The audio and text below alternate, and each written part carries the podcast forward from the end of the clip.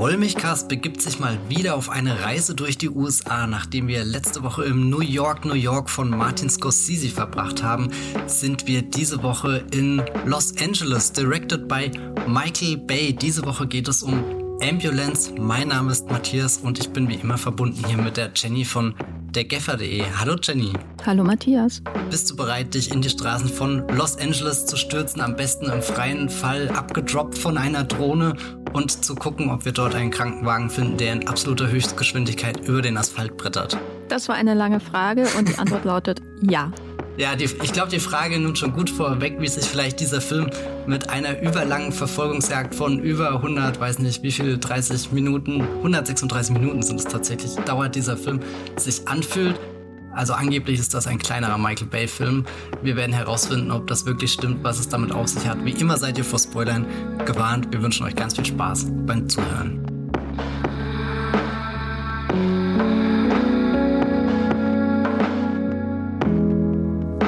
Michael Bays letzter Film kam nicht ins Kino, sondern ist exklusiv bei Netflix veröffentlicht worden. Es handelt sich dabei um Six Underground aus dem Jahr 2019, über den wir damals hier im Podcast auch schon sehr ausführlich gesprochen haben. Und jetzt ist das Bemerkenswerte eingetreten, dass sich Michael Bay wieder dem Kino zugewandt hat. Dieses Mal kleinere Produktion habe ich deswegen gesagt, weil das Budget für seinen Film hier, Ambulance, hat nur in Anführungsstrichen 40 Millionen Dollar gekostet. Das ist vermutlich für uns sehr viel Geld, aber für Michael Bay ist das überraschend wenig, wenn man überlegt, dass er für seinen Netflix-Freifahrtschein über 150 Millionen Dollar zur Verfügung hatte und die Transformers-Filme, die er davor und davon Paramount gedreht hat, die haben ja teilweise über 200 Millionen Dollar gekostet. Also er ist schon einer der Blockbuster-Regisseure, denen es nie an äh, Ressourcen gefehlt hat, um ihre Action-Organ auf der großen Leinwand um zu setzen. Ich habe nachgeschaut, Ambulance ist tatsächlich sein günstigster Film seit eben Projekten wie äh, Pain and Gain. Der hat damals 25 Millionen Dollar gekostet. Zwischendrin hat er auch noch den 13 Hours, The Secrets Soldiers of Benghazi gedreht, der mit einem Budget von 50 Millionen Dollar daherkam. Und wenn wir dann noch einen ganz günstigen Film in seiner Filmografie suchen, müssen wir wirklich ganz an den Anfang vorgehen zu Bad Boys, den er damals für sehr überschaubare 19 Millionen Dollar umgesetzt hat. Das waren jetzt alles sehr viele Zahlen. Ich finde das immer wahnsinnig spannend, mich so in die Filmografien von den Filmschaffenden einzulesen, um zu gucken, wie sie da ihren Aufstieg geschafft haben, wie sie mit dem Geld umgegangen sind, das sie zur Verfügung hatten, was konnten sie in Erfolge verwandeln, was nicht. Und bei Michael Bay hört sich das irgendwie so unglaublich an, dass er, dass er jetzt fast schon einen, einen intimen kleinen Film dreht. Wir haben das Ganze ein bisschen unter der Frage geframed mit, ist Ambulance von Michael Bay ein Selbstfindungstrip, eben nachdem er zuletzt bei einem Streamingdienst zugegen war, also irgendwie sich von dem Ort abgewandt, in dem er groß geworden ist. Und irgendwie habe ich das Gefühl, dass Michael Bay auch einer der Regisseure ist, mit denen die Leute auch diesen, diesen puren Blockbuster-Bombast ja, verbinden. Und dann war er jetzt für einen Film bei Netflix und das Witzige ist, der Six Underground war theoretisch sehr erfolgreich. Also wenn man gerade nachschaut, was denn die zehn erfolgreichsten Filmen gemessen an den aktuellen Netflix-Daten, die davon ausgehen, wie viele Stunden wurden die Filme in den ersten 28 Tagen geschaut. Six Underground kommt da auf über 200 Millionen Stunden und damit auf Platz 9 der aktuellen Netflix-Filmchart. Äh, Liste und trotzdem hat einer der Verantwortlichen bei Netflix kürzlich gesagt, dass es davon keinen zweiten Teil geben wird, weil intern Six, äh, Six Underground als, als Enttäuschung eingestuft wird, was einfach daran liegt, dass der Film nicht wirklich eine Verbindung zum Publikum hergestellt hat. Es gibt keine der Figuren, von der sich irgendjemand einen zweiten Teil wünscht. Und da ist das ja jetzt schon ganz spannend, dass, dass dieser riesengroße Name erstmal ein kleineres Brötchen backt, um sich wieder neu im Kino zu positionieren. Auch nicht mehr bei dem Studio, bei dem er bisher war, nämlich Paramount, sondern Ambulance wird jetzt von Universal ins Kino gebracht. Jenny, ich habe jetzt unfassbar viel geredet. Das tut mir irgendwie leid. Nö, mach ruhig. Nee, erzähl doch mal nochmal zu der, dieser Frage, die wir formuliert haben. Wie zeichnet sich für dich Ambulance als äh, Selbstfindungstrip in, im Fall von Michael Bay aus? Also ich hatte das Gefühl, dass Michael Bays Blockbuster-Karriere irgendwie so in so eine Einbahnstraße geradewegs gefahren ist. Ich glaube, er hat die Entwicklung des modernen Blockbuster-Kinos mit Transformers 1 schon sehr, sehr stark mitgeprägt. Den Einsatz von Effekten. Ich glaube, er hat sehr innovativ mit 3D gearbeitet in Transformers 3 und war da irgendwie dem ich glaube, seiner Branche, was so diese großbudgetierten Filme angeht, auch immer irgendwie einen Schritt voraus. Er war ein Innovator. So viel ich an seinen Filmen kritisieren kann, so unerträglich ich manche davon finde, er war jemand, der dem voraus war. Und dann kam aber irgendwie dieser Punkt, wo er an dieses Franchise gefesselt war, habe ich das Gefühl, und zurückgelassen wurde irgendwie vom Publikum und von seiner Branche selbst. Weil er ist ja, das muss man vielleicht nochmal dazu sagen, jemand, der auch noch nie einen Superheldenfilm zum Beispiel gedreht hat. Und das, was er blockbustermäßig in den letzten zehn Jahren gemacht hat, waren vor allem diese Transformers-Filme. Das war wie sein eigenes kleines Subgenre. Und dann ist er damit immer vorangeprescht und hat aber irgendwie, wurde aber vom Publikum überholt, das längst woanders war, geschmacksmäßig. Und vielleicht auch von der Branche selbst, die woanders hingewandert ist. Man kann jetzt ja auch nicht sagen, dass die letzten zwei Transformers-Filme irgendwie in irgendeiner Form das Genre oder das Blockbuster-Kino an sich geprägt haben, so wie ich finde Transformers 1 das Blockbuster-Kino geprägt hat, äh, ähnlich wie Avatar zum Beispiel. Oder eben Transformers 3 zumindest versucht hat, es zu prägen, aber leider hat niemand das bemerkt. Und 3D ist untergegangen. Zum Glück vielleicht, aber ich glaube, aus dem Film hätte man auch was lernen können für den Einsatz von 3D, genau wie man auch aus Paul W.S. Andersons 3D-Einsatz hätte was lernen können. Aber es hat niemand gemacht und dann war es vorbei damit. Und dann ist er so ähm, zu spät von dem Zug, äh, der nach La Ciotat im übertragenen Sinne eingefahren ist, abgesprungen und ist äh, da gelandet, wo jetzt eigentlich sich alles hinbewegt, nämlich bei Netflix. Und da ist aber auch interessant, weil Netflix sich, befindet sich ja selber in einer Selbstfindungsphase. Und ich glaube, wir könnten auch einen ganzen Podcast darüber machen, wie Netflix sein eigenes Konzept von Blockbustern eigentlich entwickelt und Franchises. Weil diese von dir erwähnte Aussage, dass, dass die Zuschauer keine Beziehung zu den Figuren aufgebaut haben und deswegen kein Sequel gemacht wird. Die würde ja wahrscheinlich bei, bei in, in, in den Beratungsräumen von Paramount oder Universal, da würden die ja, glaube ich, alle drüber lachen, wenn der Film, sage ich mal, 800 Millionen eingespielt hätte, so als Äquivalent. Wenn er im Kino gelaufen wäre, da würden die ein Sequel machen. Niemand, ich meine, niemand hat eine Beziehung zu den Teenage Ninja Turtles in seinem äh, von Bay äh, produzierten neuen Film aufgebaut. Trotzdem hat er ein Sequel bekommen. Gab schlecht Kritiken, Vielleicht hat jemand mehr Spielzeuge gekauft, sicherlich und so, aber das reicht dann. So als Begründung bei, dem, bei der klassischen Studioarbeit, wie das in den letzten Jahren gemacht wird, seit, sage ich mal, Jurassic Park oder so. Und dann wird halt ein Sequel gemacht. Und Netflix funktioniert anders. Und daran ist er, darüber ist er auch sicherlich gestolpert. Ich könnte mir vorstellen, dass er wahrscheinlich äh, lieber äh, mit 150 Millionen von Netflix durch die ganze Welt ackern kann, wie er lustig ist, als mit 40 Millionen zu hoffen, dass ein Film nicht an den Kinokassen untergeht. Wer weiß, ich kann ja auch nicht in seinen Kopf schauen. Ambulance ist ja insofern dann auch ein Risiko, weil 40 Millionen klingt jetzt nach nicht äh, besonders viel, aber solche Filme werden ja kaum noch gedreht. Und das ist das für mich, wo ich die Selbstfindung auch sehe, dass er jetzt nicht auf ein Franchise setzt, er setzt nicht auf diesen Megakonzern Netflix so, sondern er macht sowas, was, was richtig in die Hose gehen kann. Man glaubt es ja nicht, wenn man Hollywood von außen betrachtet, dass ein 40 Millionen Film risikoreicher ist als ein 120 oder 150 Millionen Film, der ins Kino kommt. Aber so ist es ja, weil an diesem Film hängen keine keine erweiterten, sag ich mal, Franchise-Einnahmen. Es gibt kein Merchandise für Ambulance, auch nicht sofort die Hast Ambulance du noch nicht den Krankenwagen mit Jack Gyllenhaal gekauft? Genau, einmal, einmal in der normalen Version, einmal in der grünen Version. und so. Ähm, aber das sind ja alles Kosten, die wegfallen. Und die Werbekosten sind ja dann äh, für die Kinoverwertung äh, äh, ähm, sind ja nochmal 40 Millionen. Gleichzeitig hast du kein Franchise, was die Leute ins Kino lockt. Heutzutage ist das aber das Einzige, was die Menschen schauen.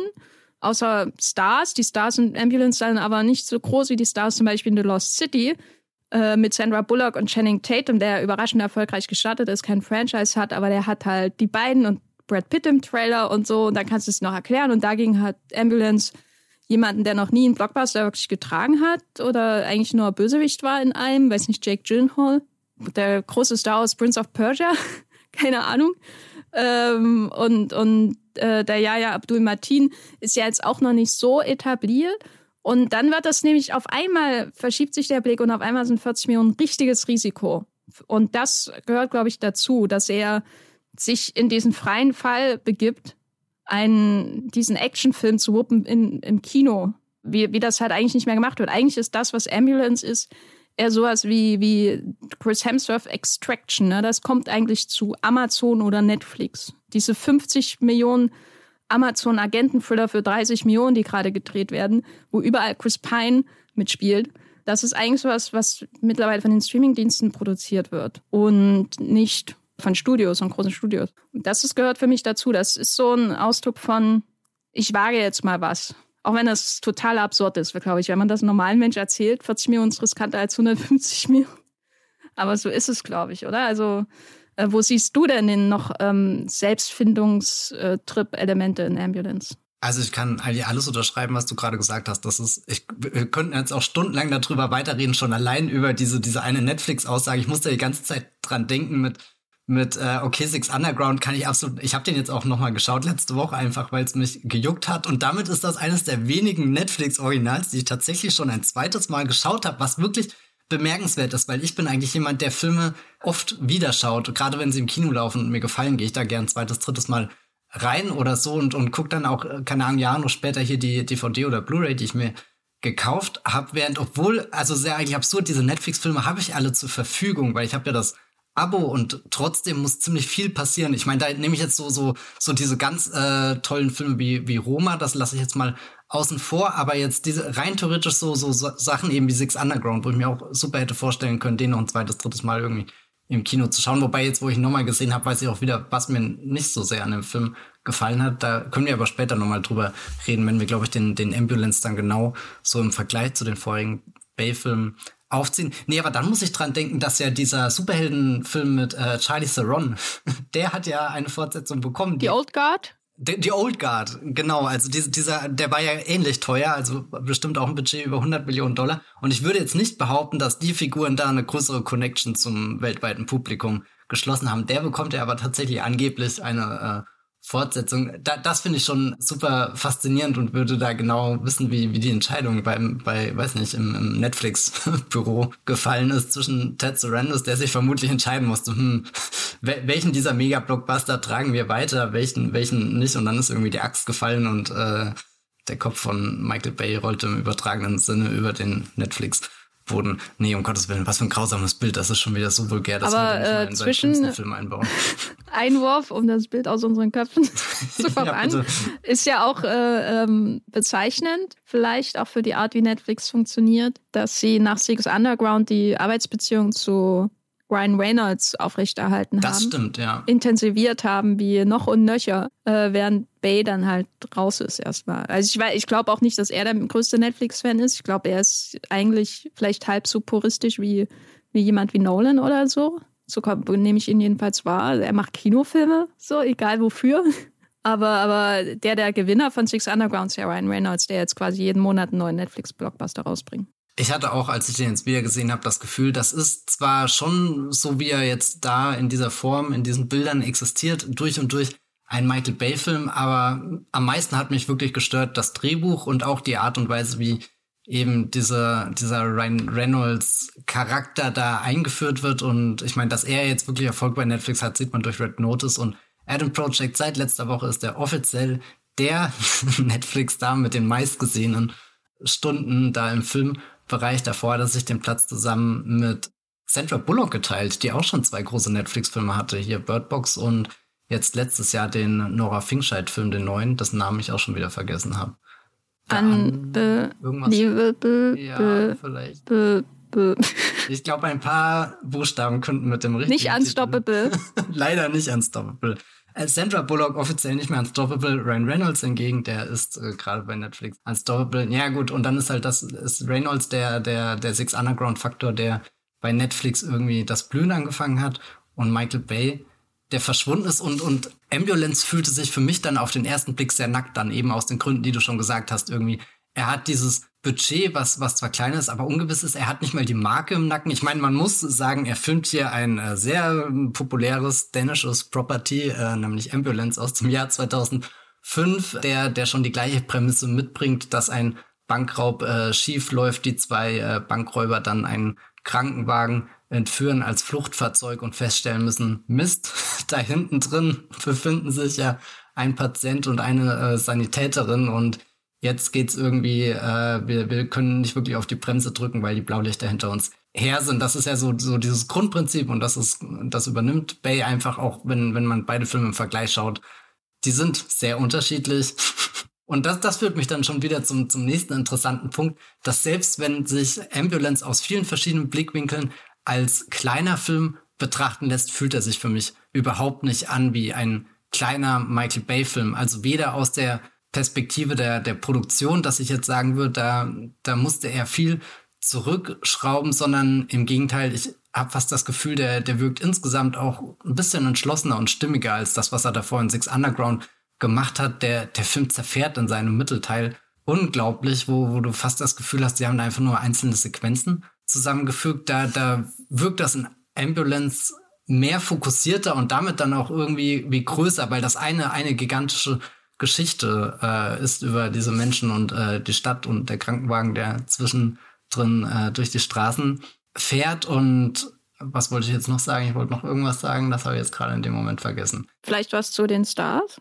Na, die Stars finde ich interessant, weil hier Yaya Abdul Matin ist ja gerade so up and coming. Isa Gonzalez habe ich auch gerade das Gefühl, dass sie auf einem sehr guten Weg ist und die größte Überraschung ist äh, vielleicht Garrett Dillahunt, über den wir später noch reden. Aber auch, Jack Aber auch nur, wenn man wirklich kein Garrett Dillahunt Hardcore-Fan ist seit der Tod, ne? Muss ich an diese, ja. oder Looper, wo er auch mitgespielt hat. Ich, ich befürchte, ich, ich habe schon sehr viel Dillahunt in meinem Leben gesehen, aber ich hatte noch keinen Erwachungsmoment und, und ausgerechnet von allen Filmen. Ambulance ist der Film, wo ich im Kino saß und mir einfach dachte, mein Gott, wer hat diesen Mann gecastet, wer hat diese Rolle geschrieben? Das ist ja, da passt ja alles perfekt zusammen. Aber ich muss auch sehr schätzen, ich habe jetzt Jack Gyllenhaal zuletzt auch in einem Remake von äh, hier diesem The Guilty auf Netflix gesehen, wo er die Hauptrolle gespielt hat. Und da war ich irgendwie frustriert von dem ganzen Projekt und auch davon, wie, wie Jack Gyllenhaal da herangetreten ist, der sich dann sogar die, die Rolle so geschrieben hat, dass sie nochmal eine, ja, einfach weniger äh, interessant wirkt als die im Original, obwohl ich jetzt das Original auch nicht überragend finde. Und, und da war ich jetzt einfach in äh, dem Ambulance beeindruckt, dass das so ein, so ein Film ist, wo, wo er komplett frei dreht, wo ich manchmal das Gefühl hatte, hat das gerade wirklich der Star, Jack Gyllenhaal, gesagt, der allseits beliebt ist, weil er spielt ja eine Figur, die die jetzt nicht unbedingt dem typischen Heldenprofil entspricht, was man in einem großen Hollywood-Blockbuster erwarten würde. Also er ist weit davon entfernt, was so, so irgendwie Bruce Willis in Armageddon ist oder ja, na gut, er passt vielleicht schon eher zu den Figuren, die, die Michael Bay in Pain and Gain drin hatte, von denen man ja auch keinen so wirklich als Helden abfeiern kann, aber irgendwie kann man sich ihnen auch nicht entziehen, weil als sie alle so, so, so, so einen kleinen Tick in der Geschichte mitbringen, dass du denkst, okay, da bin ich jetzt doch investiert. Was für mich noch ein bisschen dafür spricht, dass es irgendwie ein Selbstfindungstrip ist, ist so die Redaktion des Schauplatzes, weil ich würde jetzt nicht sagen, dass Michael Bay unbedingt ein Stadtregisseur ist oder so, obwohl er, glaube ich, einen besseren Sense of Place hat in seinen Filmen als zum Beispiel jemand wie Zack Snyder oder alle Menschen, die in Wirklichkeit hinter John Watts Arbeit stecken. äh, aber also zum Beispiel, wenn ich an Bad Boys denke, dann denke ich an Miami. Wenn ich an Pain and Gain denke, denke ich an Miami. Wenn ich an Armageddon denke, weiß ich nicht genau, halt auch da scheint die Sonne. Wenn ich an The Rock denke, dann denke ich an San Francisco. Ne? Das sind so die charakteristischen Elemente der Stadt, die eingebaut werden. Und ich meine, dass die Verfolgungsjagd in The Rock so legendär ist, liegt ja auch an der Geografie von San Francisco selbst. Ähm, das würde in New York ganz anders aussehen, die Verfolgungsjagd natürlich. Und das ist in den 90er Jahren schon eher so konzentriert gewesen auf diese einzelnen Orte bei ihm und dann kam dieses Transformers und hat und natürlich auch die Insel, das ist ja nochmal was ganz anderes. Pearl Harbor ist wahrscheinlich auch konzentriert auf einen Ort, aber eigentlich auch nicht. Da gibt es ja dann noch diese halbe Stunde, die ich komplett vergessen habe, die irgendwo anders spielt, glaube ich, am Ende. Aber ich würde sagen, in den 2000ern, als seine Filme auch größer wurden, eigentlich ab Armageddon kann man sagen, dann über dann auch hin zu Transformers 1, 2, 3, 4, 5, 6, was auch immer. Da wurde das so ein bisschen aus dem Blick verloren. Ich glaube, man kann schon sagen, ja, Transformers 3 war, glaube ich, so Chicago fokussiert, ja, soweit ich mich erinnere. Und so, aber eigentlich war da das einzige Interesse daran, welches Haus können wir jetzt zerstören. Was ja viele Filme im Blockbuster-Kino in den frühen 2010er Jahren gemeinsam haben. Also da wurde halt London zerstört und dann wurde New York zerstört. Aber wenn man das anschaut, dann ist für mich Ambulance schon irgendwie so ein bisschen auch Back to the Roots und vielleicht noch viel emotionaler als sonst. Back to the Roots. Ich meine, dieses in diesem hässlichen Titel dieses Films, also hässlich im Sinne von die Schriftart und so, das sieht aus wie aus 1980, keine Ahnung, was da passiert ist. Aber da ist ja kein, nicht zufällig immer dieses LA so dann betont, gerade wenn es zum letzten Mal auftaucht.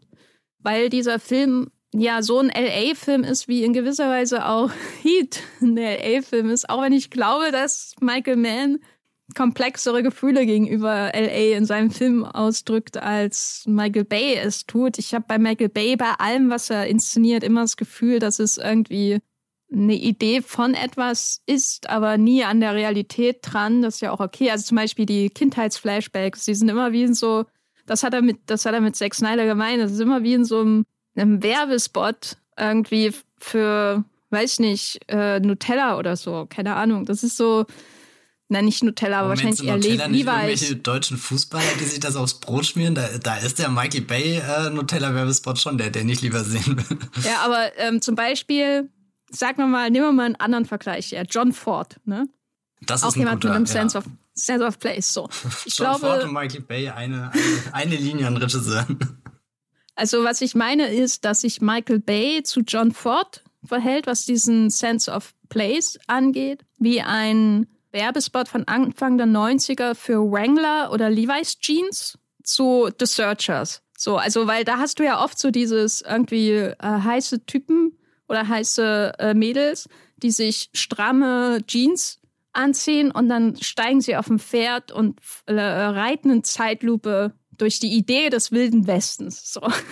Und während man halt, wenn man Searchers anguckt, da ist wirklich eine Idee des Wilden Westens da und der Wilde Westen ist irgendwie da. Ist natürlich auch inszeniert und weg von der Realität, aber das ist natürlich ein bisschen komplexerer Umgang damit. Und alles, was Michael Bay so macht, wenn es zum Beispiel um Flashbacks und so weiter geht, fühlt sich an wie dieses Verhältnis. Weißt du, als hättest du so eine Kluft zwischen das, was es darstellen soll und, und was es darstellen könnte, wenn jeder andere Regisseur auf der Welt das inszenieren würde. Es wirkt halt total unauthentisch. Aber das ist ja auch ein bisschen Teil seines Charmes. Es ist wie diese Szene in Armageddon, wenn ähm, auf der ganzen Welt diese Montage der Reaktionen auf der ganzen Welt, ne? Du siehst da irgendwie jemand in Indien und denkst, ist das ein Be Color of Benetton Werbespot der 90er, der dir in Anführungszeichen Indien präsentieren soll und nicht Indien, Indien. Das ist für mich schon ein Zeichen von der Selbstfindung, dass er eine Stadt so in den Fokus rückt und das auch von Anfang bis Ende tut, weil das ist ja wirklich, ich weiß nicht, inwiefern es wirklich eine realistische Route ist, die da durch den Film genommen wird, aber es geht ja schon, also es ist auch schon ein Film, in dem sich abgearbeitet wird an der Architektur von LA, an den Straßenzügen und äh, der klassischen Struktur. Also alles, was in dem Film ja noch fehlt, ist das eine, eine Musical-Szene auf einem Highway. Ne? Also Ich meine, Musical-Szene wäre schon noch ein schöner Bonus gewesen.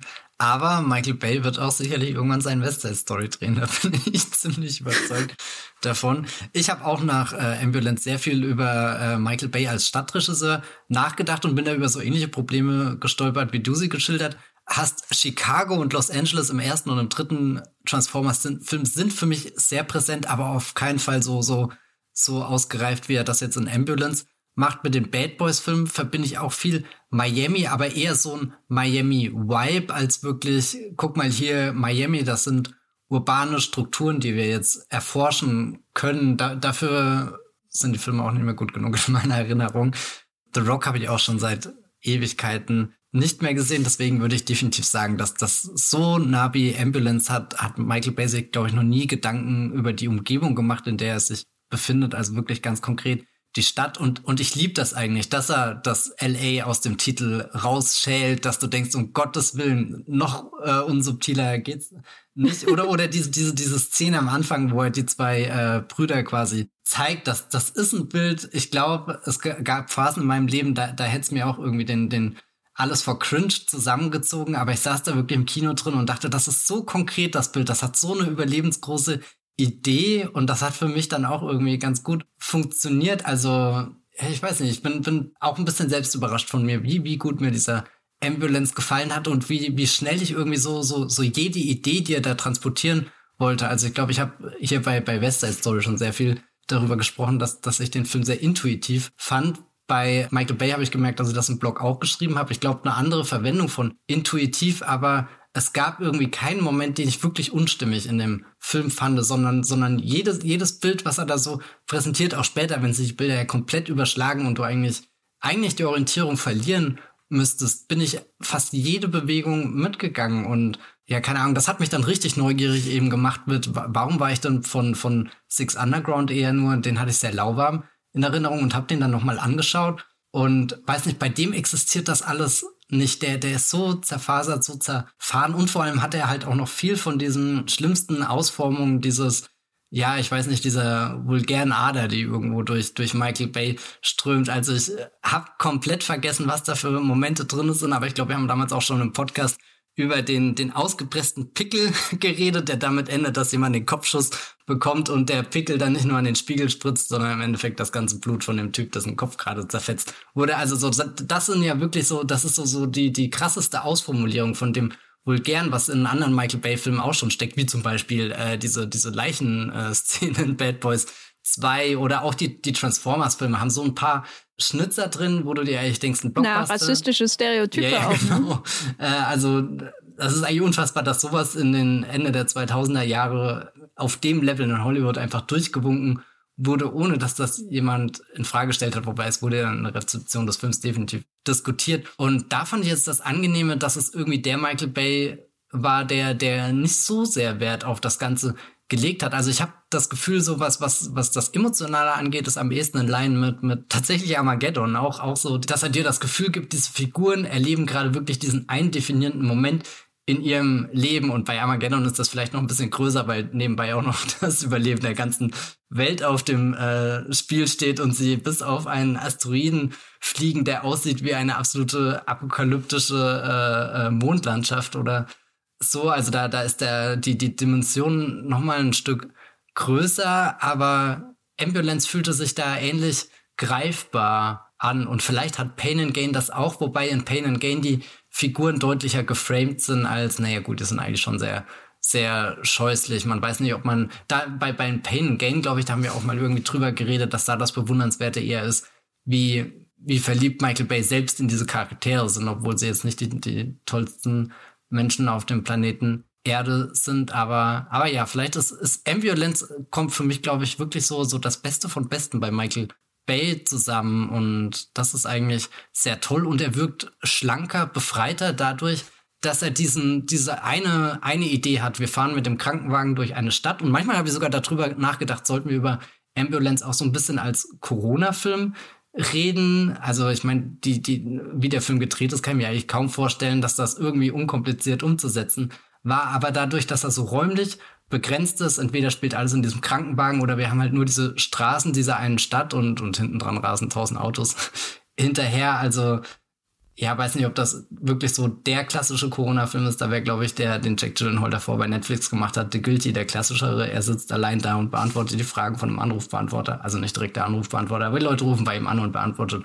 Fragen und im Endeffekt reicht das, wenn er allein in einem Raum ist. Das, glaube ich, ist, ist schon eher äh, bezeichnend für die Filme, die wir da in der letzten Zeit gesehen haben. Ich wollte jetzt noch was anderes sagen, das habe ich schon wieder vergessen. Oh Gott, also ihr seht echt, mir schwirren tausend Gedanken zu Ambulance durch den Kopf und damit habe ich irgendwie nicht gerechnet. Ah ja, was ich noch sagen wollte, nochmal dieser Gedanke von, wir haben, wir haben diese, diese eine, eine große Verfolgungsjagd und dass es sehr angenehm ist, dass sich Michael Bay darauf fokussieren kann und nicht wie bei den späteren Transformers-Filmen, wo, wo so viel ich habe vor dem Vorgespräch habe ich das glaube ich genannt, so so digitale Partikel durch das Bild schleudern, dass dass ich mich irgendwann keine Ahnung in der letzten Stunde von Transformers The Last Night gefragt habe, wo bin ich eigentlich, wo ist der Film gerade, also wo ich echt die Übersicht verloren habe, obwohl selbst das was ist, was ich von den den weiß nicht, zumindest nicht vom vom ersten und vom dritten Transformers Film, der zweite ist da auch sehr sehr anfällig dafür und ich glaube der der vierte auch stark, den habe ich leider erst einmal gesehen, aber weiß nicht, wo wo irgendwann dieses, dieses Riesengetöse ist und irgendwann nur noch ein lauter Ton und mir fällt es schwer, überhaupt noch herauszufinden, was gerade genau Sache ist und wo ich mich da befinde. Es stürzt einfach alles auf einen hinein und da wirkt, wirkt der Ambulance sehr befreit von, von diesen, diesen riesen Transformers CGI Wolken, die, die nicht wirklich von dann ziehen, sondern nur stärker, nur intensiver werden und dann kommt das Donnerkrollen, dann kommen die Blitze und dann regnet es und du wirst komplett erschlagen von allem. Und bei Ambulance hatte ich diesen Moment tatsächlich nicht, dass ich irgendwann gedanklich ausgestiegen bin und mir dachte, okay, vermutlich habe ich das Bild schon mal gesehen, sondern, weiß nicht, jedes Bild war irgendwie neu und aufregend und das hat mir sehr gefallen. Vorhin habe ich auch überlegt, hat es in Michael Bay-Filmen schon mal geregnet? Gute Frage. Ich glaube, er ist noch nicht an diesem Level angekommen, wo er mal einen T-Rex im Regen inszenieren musste. Hm, äh, äh, erfordert eine eigene Untersuchung, würde ich sagen. Aber so, warte mal, ich gehe mal die Themen durch. ja, oh Gott. Also, äh, was das Vulgäre angeht, würde ich sagen, dass Pain and Gain im Grunde die Peak-Verschmelzung von seinen Instinkten ist, was das angeht. Wo es für mich am besten funktioniert hat, seine vulgären Instinkte und seinen überhaupt Stil und das, was erzählt werden muss, weil in seinen Filmen fühlt es sich ja oft schon so an, als muss was erzählt werden und nicht als würde was erzählt werden. Ähm, das hat in Pain and Gain für mich am besten funktioniert. Da kam alles zusammen, die, die ganze Geschichte, die, die, das Casting, alles war irgendwie, was das angeht, perfekt. So, es hat zusammengepasst. Während zum Beispiel bei einem Transformers-Film diese vulgären Elemente, und damit meine ich jetzt nicht mal ähm, die rassistischen, weil die braucht es nur wirklich nicht, sondern sowas wie zum Beispiel die John Turturro-Figur in einer dieser Filme ist ja komplett wahnsinnig. Mit der Superman-Unterhose. ja, oder sowas, das wirkt immer so, als, als würdest du so ein, ein, ein Smiley auf einen Granitblock malen. So, es passt nicht zusammen. Ähm, das wirkt sehr bemüht irgendwie was, da eine andere Energie hineinzubringen in was, was ständig sowieso schon außer Kontrolle geraten ist und, und eine undurchdringliche Form angenommen hat. Und ähm, bei Ambul Ambulance, ja, der ist halt ein bisschen seriöser. Manchmal hätte ich mir schon gewünscht, dass es noch mehr Hundeszenen mit Garrett Dillahunt gibt oder dass er mal wirklich jemanden übers Gesicht schlabbert, also Garrett Dillahunt und sein Hund. Da war er für mich ein bisschen zu zurückhaltend. Aber dann gab es zum Beispiel wieder diese Szene mit der Paartherapie, die für mich auch in dieselbe Kerbe schlägt. So, das sind so Momente absoluter Infantilität, die da irgendwie so, als da kann sich mal richtig jemand ausleben. So, so wie das da inszeniert wird und so wie die Figuren betrachtet werden, so wie über sie gelacht wird, auch so ein bisschen, wie sie geschrieben sind.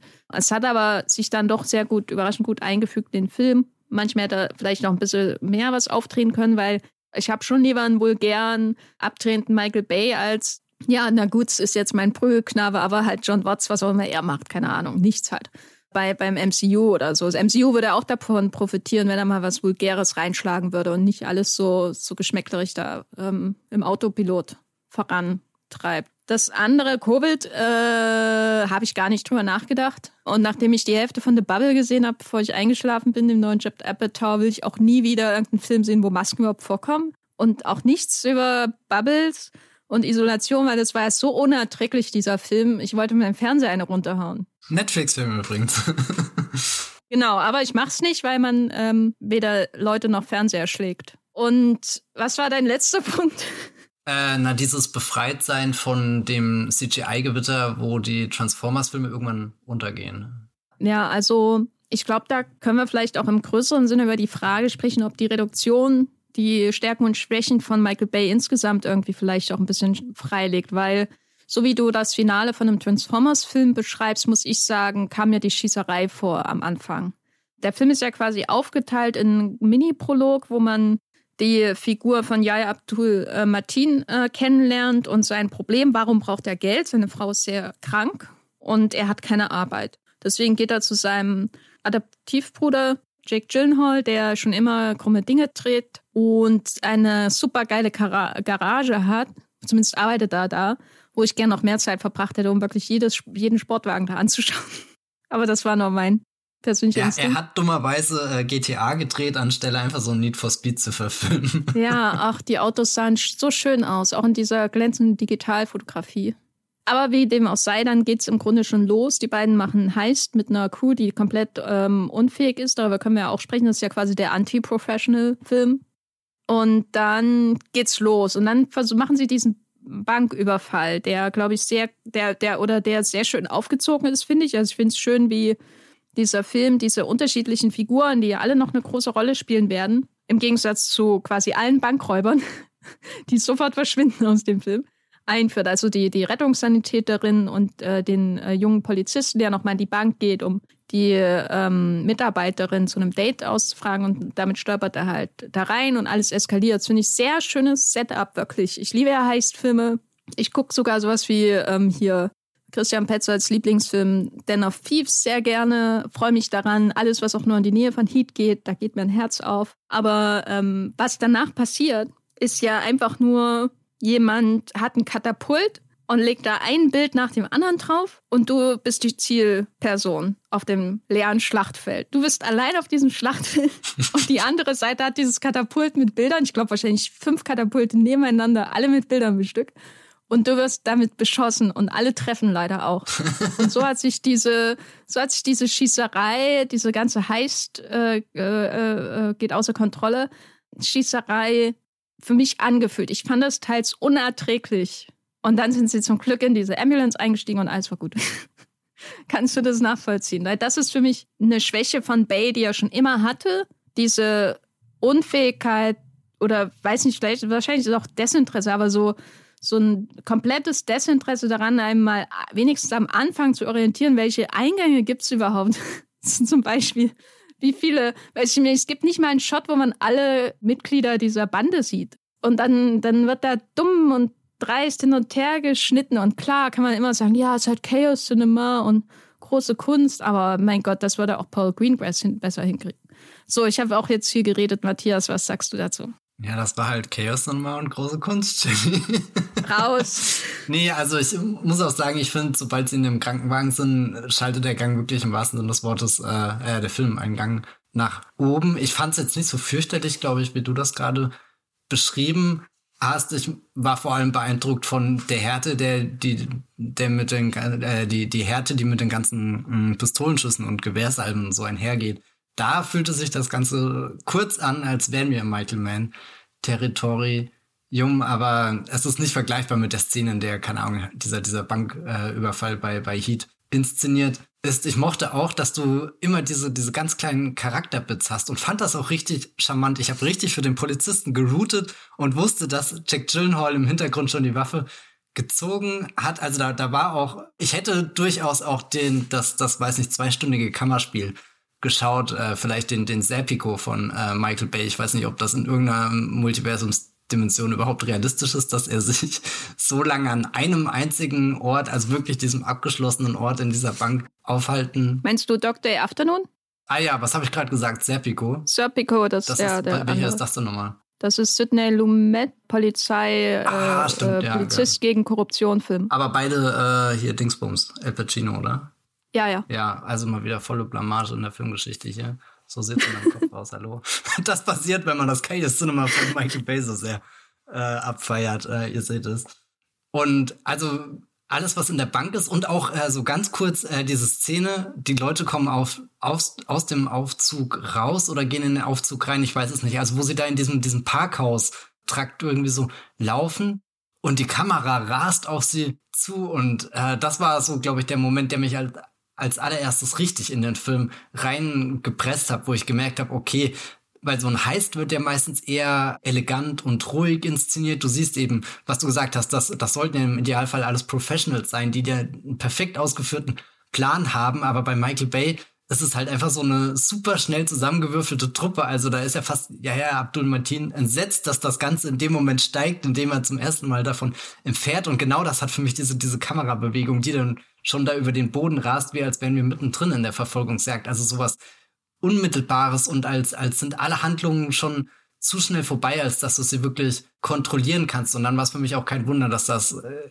gleich in so einem echt derben äh, Blutvergießen endet, dieser, dieser heißt. Was ich mich gefragt habe, warum ist das so schwer, Michael Bay in diesen Szenen zu folgen und warum fällt es ihm danach so leichter? Und ich glaube, vielleicht braucht er auch irgendwas Größeres, an dem er sich außenrum orientieren kann. Also sei das schon sowas wie ein Krankenwagen, der einfach ein bisschen aus der Umgebung rausragt, oder dann dieses eine Hochhaus, wo er immer mit der Kamera äh, mit den Drohnen hochfliegt und sich dann einmal überschlägt und wieder runterrast. Das wirkt immer so, als würde er da den, den Film wieder kalibrieren. So, so er hat gemerkt, er hat gerade ein paar ausufernde Momente drin gehabt und jetzt geht er zurück wieder zu so einem Basis Punkt und, und, und holt wieder Luft für, für den nächsten. Angriff und, und das gibt's ja auch in vielen seiner anderen Filme, gerade auch in dem Six Underground, der ja auch diese, diese großartige, jetzt habe ich es auch schon wieder vergessen, ich glaube Hongkong sind sie da, mit dem, dem Hochhaus, also diese, diese eine großartige Action-Szene, bei der auch viel drunter und drüber gibt, aber er hat immer den Pool, den er wieder zeigt, immer wieder die Kräne der, der Hochhäuser in der Umgebung. Also er, er braucht so, so ein paar Punkte, die er in einem nicht ganz klar definierbaren Raum ausmachen kann, aber dir zumindest ausmachen kann, dass du ganz weißt, äh, ganz genau weißt, okay, wir befinden uns jetzt hier und da ist dieser Kran, da ist dieser Pool, da ist dieses Haus und, und irgendwo gibt sich so eine vage Geometrie und ich kann mir auch vorstellen, dass das viele Leute super frustriert, dass er da nicht sehr präzise, nicht genau arbeitet, aber mir, mir reicht das komplett und, und da frage ich mich die ganze Zeit, liegt es einfach dran, dass ich irgendwie mit dieser Art von Michael Bay Action Kino aufgewachsen bin, dass für mich so Filme eben wie Paul Greengrass in, in Das Born-Ultimatum, wie Mark Forster in Quantum Trost, äh, weiß nicht, das, das sind für mich alles so, so Filme, die, da reicht für mich völlig aus, dass ich diese paar Eckpunkte in den Action-Szenen immer hab und der Rest setzt sich dann so assoziativ im Kopf zusammen und, und ich, ich bin jetzt nicht wirklich rausgegangen aus Ambulance, dachte, mir fehlen da ganz viele Einstellungen, die das Ganze für mich irgendwie eingeordnet haben, sondern ich bin eher sehr gut reingekommen in diesen, nennen wir es mal, Erzählflussrhythmus, den, den Michael Bay an den Tag legt. Da, da waren für mich schon viele Beats drinne, die, die völlig nachvollziehbar waren, auch wenn es jetzt nicht unbedingt eine kohärente Inszenierung in Anführungsstrichen ist. Na, ich glaube, das ist ein bisschen komplex, weil es ist ja ein Wechsel von, worauf achtet man und was ist man trainiert. Also ich bin ja auch nicht mit guter Action aufgewachsen. Ich bin ja mit Lethal Weapon und The Rock aufgewachsen. Und das sind die beiden Prime Examples, die David Bordwell in seinem äh, ist es Visual, naja, wie auch immer, wie das Buch heißt. Aber das ist so, so die Prime Examples, wo er immer sagt, nehmen wir doch mal diese Verfolgungsjagd in San Francisco und stellen wir die einem Hongkonger Actionfilm gegenüber und hier zeige ich euch, warum das eine schlecht ist und das andere gut. Also als ich das zum ersten Mal gelesen habe, hat es für mich alles erklärt so, aber mittlerweile ist es natürlich auch schwierig, so an Filme, oder so sehe ich es zumindest, so an Filme ranzugehen mit, folgen sie den Regeln oder nicht. Weil wenn man so rangeht, dann wird auch niemals außer Atem gedreht oder so. Oder äh, dann würden alle sich immer an die 180-Grad-Regel halten und das Kino wäre sehr langweilig so. Also es ist ja schön, mit Regeln zu brechen. Ich muss sagen, ich achte sehr stark auf sowas. Also mit sowas meine ich, kann ich sie lesen? Das ist für mich schon irgendwie sowas, wie ich auch generell Filme schaue. Ich versuche da oder ich bin automatisch dabei, irgendwie zu lesen, worauf schießt denn jetzt eigentlich der eine auf den? Was ist sein Ziel? Das sind ja so einfache Fragen, die gerade bei Actionfilmen durchaus wichtig sind. Wenn groß in der Action-Szene darüber gesprochen wird, du stehst vor dem falschen Ausgang. Wo ist denn der andere Ausgang auf der Straße? bei der Kreuzung vor der Bank. Das sind so Basic-Sachen, wo ich versuche, das zu lesen, weil ich erwarte, einen Actionfilm zu sehen und die profitieren davon, wenn sie lesbar sind. Da kriege ich meine Pleasure draus. Das ist bei diesem Genre so. Also es ist einfacher, die Pleasure aus einem Actionfilm zu ziehen, wenn sie lesbar sind, als wenn sie unlesbar sind. Also ich kann die Verfolgungsjagd in Eagle Eye natürlich anschauen, aber ich ziehe kleine Pleasure draus, weil es eine der schlimmsten Sequenzen sind in der Hollywood-Geschichte, so wie es inszeniert und geschnitten ist, wie CGI eingesetzt wird und so weiter und so fort. Da ist die Pleasure einfach nix da. Und da der Film sonst nichts zu bieten hat, außer eine schöne Erinnerung an Hitchcock. Ich wollte gerade sagen, das ist DJ Caruso moderner Hitchcock hier. Ja, ähm, dann bleibt da halt nichts mehr übrig.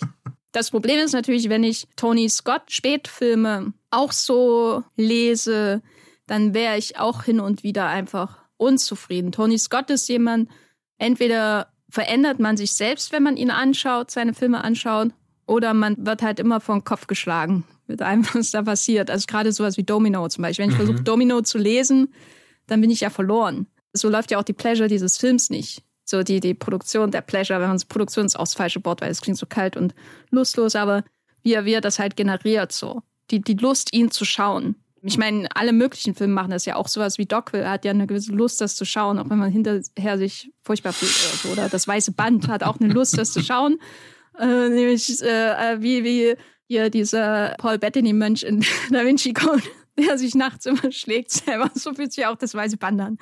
Das waren gerade so viele geile Querverbindungen, ich weiß gar nicht, wo ich anfangen soll. Die Robert Langton-Filme sind immer mein erster Kanon, auf den ich zurückgreife, um die Welt zu beschreiben. Aber ich glaube, ich habe bei diesem Film jetzt zu Ambulance ein bisschen länger gebraucht, um so, so, so den, den Zugang zu der Lust an seinem Exzess zu finden. Aber es ist auch andererseits so, dass es dann, wenn es passiert, dann wie so ein Knopfdruck. Nämlich, du hast ja schon beschrieben, diese Sequenz, wo die Kamera durch das Parkhaus einfach fährt und du denkst, Alter, ist, wie geht denn das überhaupt so schnell und toll und perfekt? Und, und da bin ich auch, das ist genau der Moment, wo ich auch wirklich drin bin. Sobald die überhaupt in diesem Parkhaus sind, sobald der Kopf angeschossen ist, sobald die auch nur sich getrennt haben von all dem Chaos, das draußen passiert, bin ich in diesem Film drin und bin das auch bis zum letzten rot aufscheinenden LA im Titel. Aber das davor ist was, was ich nie wiedersehen will. und das kann an meiner Herangehensweise liegen. Das kann an meinen Erwartungen an Actionfilmen liegen. Ich kann den Film auch anders gucken und mich dazu zwingen, zu gucken, ja, der ist halt auf seine Art auch ein Avantgardist und so. Aber dann denke ich da und denke, ja, es ist schön, ich habe es mir abstrakt rationalisiert, was da passiert. Aber wenn ich dann gucke, ist es halt wie, wie Schulunterricht, weißt du? Das ist so, du versuchst dir zu rationalisieren, warum das so ist, wie es ist. Und dann kannst du es dir auch hochjazzen. Aber so gucke ich halt nicht Filme und schon gar keine Actionfilme. Das wäre ja langweilig. Ich finde diese Sequenz schwer erträglich, obwohl sie alle Elemente hat, die ich toll finde, nämlich Menschen mit Waffen in der Hand, die aufeinander schießen in dem Film. Das ist irgendwie schade, aber das ist eben auch was, was bei Bay schon immer war. Und ich finde die Beobachtung sehr schön von dir, wo er nichts hat, wo er sich orientieren kann oder wo er sich dran festhalten kann, sondern vielleicht überspitzt gesagt, wo einfach Menschen auf zwei Straßenseiten stehen. Und das ist zu wenig offensichtlich. Weil ähm, man kann viel beim Schnitt von der zum Beispiel Verfolgungsjagd in San Francisco und The Rock kritisieren. Die ist im Vergleich zu einer random Verfolgungsjagd in einem Hongkong-Film aus derselben Zeit eigentlich handwerklich komplett im Arsch, was die Inszenierung angeht.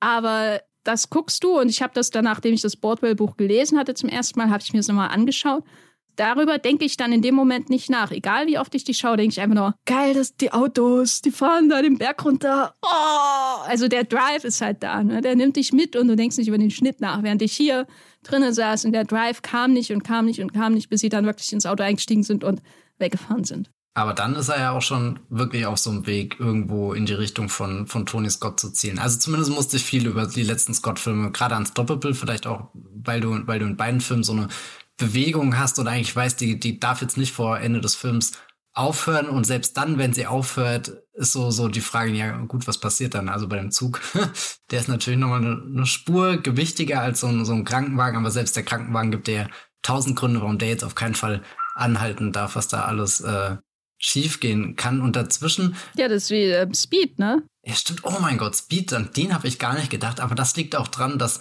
Speed so ein, so ein halber, äh, äh, was sagt man, blinder Fleck, toter Winkel, eins von beiden ist.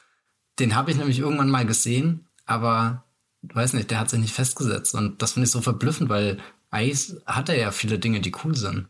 Ja, äh, ich musste auch nicht an Speed denken, obwohl das jetzt irgendwie so offensichtlich scheint. Aber es liegt, glaube ich, daran, dass ich, wenn ich an Speed denke, nicht an großen Actionfilm denke, obwohl er wirklich toll ist. Also Speed ist wirklich toller Actionfilm so sondern ich denke an die unglaubliche Chemie zwischen Keanu Reeves und Sandra Bullock und wie die da an dem Steuer sind. Das ist das, was das Bild von Speed für mich ist nicht der Bus, sondern die Leute am Steuer irgendwie.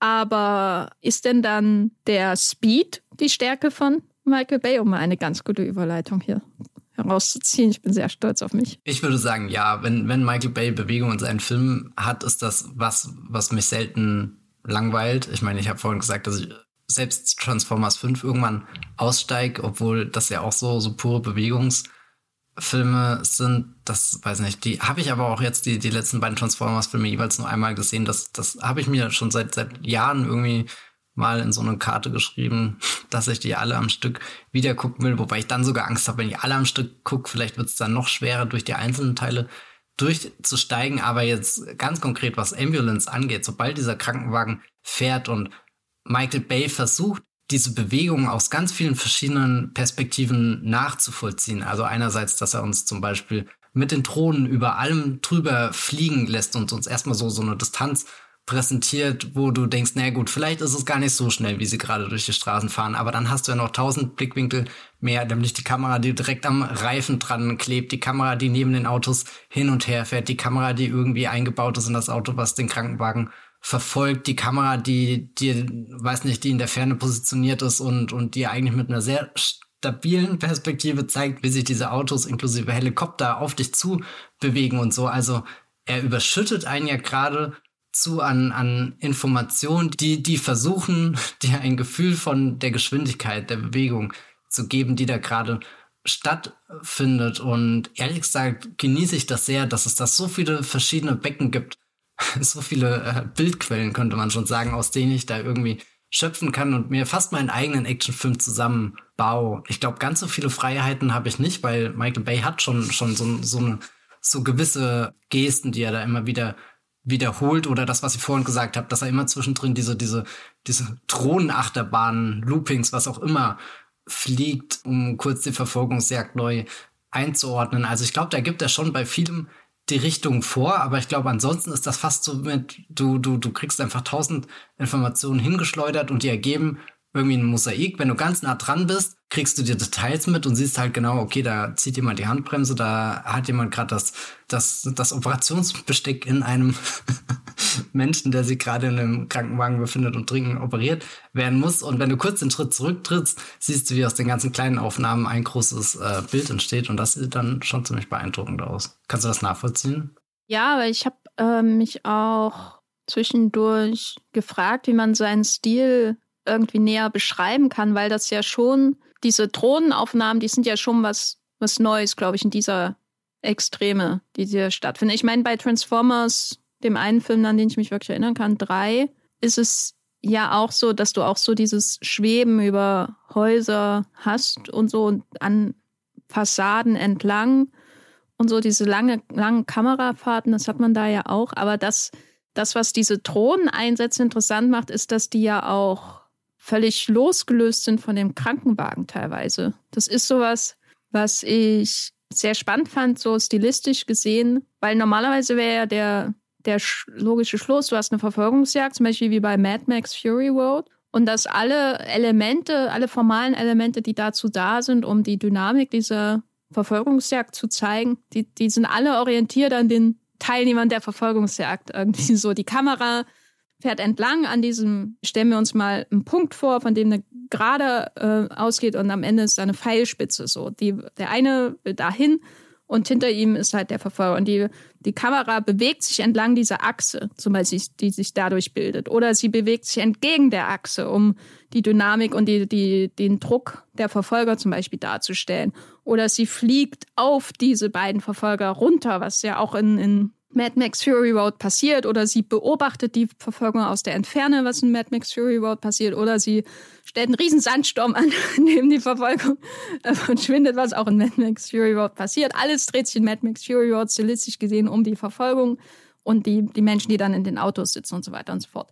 Aber wenn wir jetzt zum Beispiel diese Drohneneinsätze bei Ambulance anschauen, dann sind die ja teils manchmal so, dass die Kamera wirklich von der Spitze meinetwegen des Rathauses von Los Angeles, dieses ikonischen Gebäudes aus den gefühlt, würde ich sagen, so stil, stilistisch irgendwie 20er, 30er Jahren oder so, darunter fliegt und dann zum Beispiel diesen, diesen Krankenwagen findet oder die Verfolger. So, das ist sowas, was, würde ich sagen, ist das klassische, die klassische Bewegung.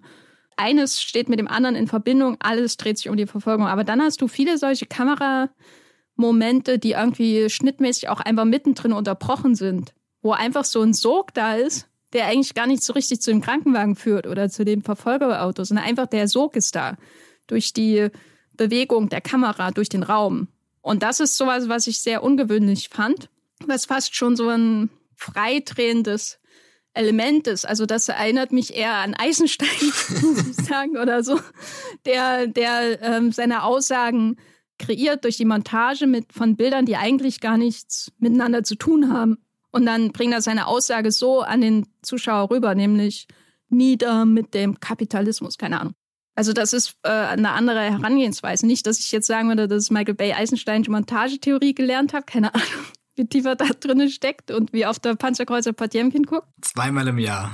Ja, ja. Und hier ist es, kommt es mir aber ähnlich vor, irgendwie, dass die Dinge eigentlich gar nicht zusammengehören. Aber indem sie in die Nähe voneinander gerückt werden durch die Montage, also mit Dinge meine ich jetzt die, die Einstellungen, ergibt sich ein Gesamtgefühl von Dynamik. Und das ist das, was ich wirklich faszinierend fand. Das ist das, was für mich bei der Auftaktsequenz, also Auftakt ist es nicht, aber der Schießerei am Anfang nicht funktioniert, aber was die Verfolgungsjagd wirklich großartig macht und ungewöhnlich und abwechslungsreich. Und äh, wo ich auch denke, da ist eine Methodik dahinter, die ist vielleicht motivationsmäßig gar nicht so durchdacht, sondern es kommt einem schon manchmal vor, als wird man auch da beworfen mit Bildern. Aber das ist schon was, finde ich, was ihn sehr stark unterscheidet vom heutigen Blockbuster-Kino in den USA oder überhaupt seinen Zeitgenossen und was auch sich durchaus unterscheidet von der Arbeit von Tony Scott oder so, der, glaube ich, eher malerisch herangegangen ist an alles. Der hat auch mit Impressionen gearbeitet, die ähm, zu ein Gesamtbild ergeben, obwohl sie erstmal widersprüchlich scheinen oder obwohl sie losgelöst voneinander sind. Vielleicht ist das ein besserer Begriff oder eine bessere Beschreibung. Aber das hier ist nochmal was ganz anderes als das, was Tony Scott gemacht hat. Und da habe ich schon dann das Gefühl gehabt, während ich das geschaut habe, hat Michael Bay jetzt seine die klassische Michael Bay-Phase erreicht. Ist er in seinem Stil angekommen und perfektioniert er ihn jetzt nur noch? Was ja nicht nur noch ist nicht abwertend gemeint, aber so wie Steven Spielberg ja auch in seiner klassischen Phase im Grunde, wo er sich selber immer nur noch besser macht so und nicht sich selber gravierend verändert. Also ich habe das Gefühl, Michael Bay weiß jetzt, was er tut. Hat eine Weile gedauert, aber finde ich gut.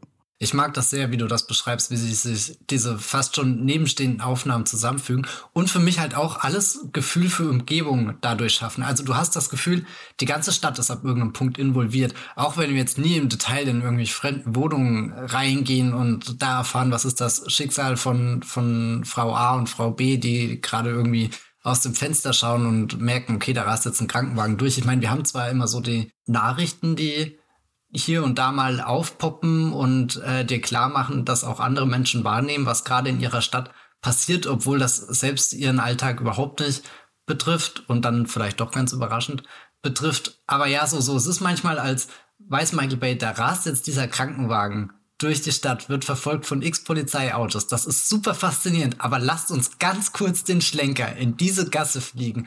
Es könnte sein, dass, oh mein Gott, diese Pfütze, ja Wahnsinn, okay, und jetzt wieder zurück und so. Und also das, das soll sich jetzt nicht banal anhören, aber das ist was für, was für mich in diesem Film Umgebung schafft und, und wo, wo ich dann, weiß nicht, wo ich all das krieg, was mir zum Beispiel jetzt, wenn wir über den Spider-Man No Way Home, wir haben jetzt schon John Watts hier ein paar Mal erwähnt in dem Podcast. Und, und da gibt es ja auch ein, ein, ein prinzipiell, wenn, wenn ich das auf dem Papier hören würde, der Finalkampf mit drei Spider-Man, drei Generationen vereint, kämpfen auf der Freiheitsstatue um das Überleben, weiß nicht, von New York City, äh, weiß nicht, das, das sind ja großartige Ideen. Und, und dann ist auch noch diese Freiheitsstatue, die ist gerade von einem Gerüst umgeben, also was du da alles an, an, an, an Bildern rausziehen kannst, ist ja gigantisch. Und, und du hast trotzdem nie ein Gefühl davon, wo sie gerade sind, außer dieser riesengroßen Studiohalle, die äh, eingehüllt ist mit äh, grünen Laken und, und halt den paar, weiß nicht, äh, Gittern und Brettern, über die sie drüber rennen, sich entlang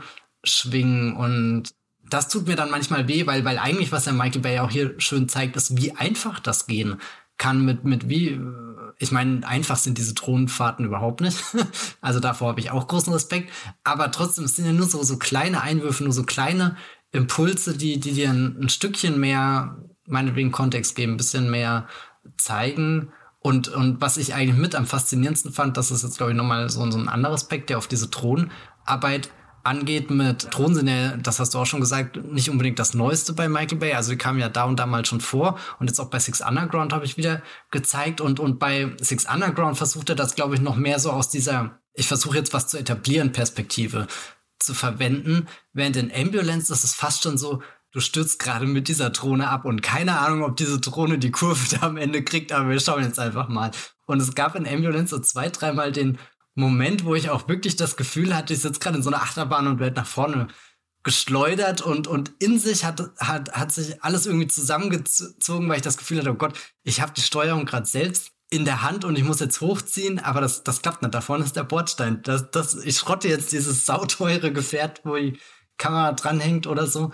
Die, dieses, dieses Immersionsgefühl, das wird dadurch enorm. Allerdings nicht auf die Art und Weise, wie das zum Beispiel, weiß nicht, ob du den Film gesehen hast, dieser äh, Hardcore oder Hardcore Henry, glaube ich, wie er heißt, der dich ja komplett in diesen, diesen Point of View versetzt. Und das ist leider so ein Film, da fühlte ich mich extrem distanziert, obwohl der Film so konzipiert ist, dass er dich ja, dass du ja selbst quasi der, der, der Action-Mensch bist, der das Ganze erleben soll. Ich weiß nicht, da, da, da war das alles so befremdlich und auch irgendwie auf, auf Teufel komm raus so getrimmt, dass du das erlebst, während bei, bei Michael Bay wird dieser, dieser Moment reingeschleudert und ich habe das Gefühl, ich stürze gerade neben dem Krankenwagen ab und werde gerade vom nächsten Auto überfahren oder so. Und das fand ich sehr bemerkenswert, wie, wie natürlich sich das eingegliedert hat, obwohl du ja schon nochmal eine ganz andere Art von Bild zu sehen bekommst als die, die anderen Kameraperspektiven, die er dir präsentiert. Auch was, was mir jetzt deutlich besser bei Ambulance gefallen hat als bei Six Underground. Also da klebt ja die Kamera teilweise auch hier bei diesem, diesem Parcoursläufer. Das ist ja so, so ein ganzes Element, glaube ich, was nur in dem Film drin ist, damit er dir noch ein paar furiosere Dinge zeigen kann. Aber du merkst halt immer die Brüche, wenn er, wenn er rumschneidet zwischen, das habe ich jetzt normal gefilmt, das ist jetzt mit dieser Actioncam gefilmt oder so. Und das geht für mich in Ambulance auch alles äh, viel flüssiger, stimmiger ineinander über. Ja, er hat halt immer wieder die Möglichkeit, zurück zu seiner Ambulance zu kommen. Er muss nicht mehrere Schauplätze wirklich vereinen und Homogenität ist halt nicht sein Ding eigentlich. Ich habe auch bei, bei Ambulance manchmal das Gefühl gehabt, dass es irgendwie drei verschiedene Perspektiven in diesem Film gibt. Nämlich einmal die, die Ambulance und die Leute, die da drin sind, dann die Verfolger und dann jemanden, der, der daneben steht und einfach nur komplett ausrastet. Und das ist dann diese Drohnenperspektive, so, what? irgendwie die ganze Stadt äh, äh, steht kopfförmlich durch das, wegen dem, was da passiert. Oh so mein Gott, sie fahren mit dem Krankenwagen. genau.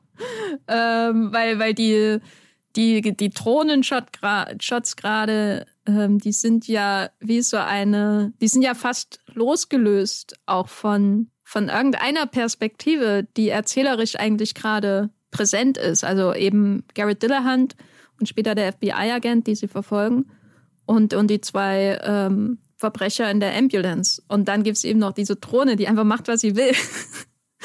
ähm, und da komplett ausrastet irgendwie. Also mit der würde ich gerne mal ein Vulture-Interview ähm, lesen.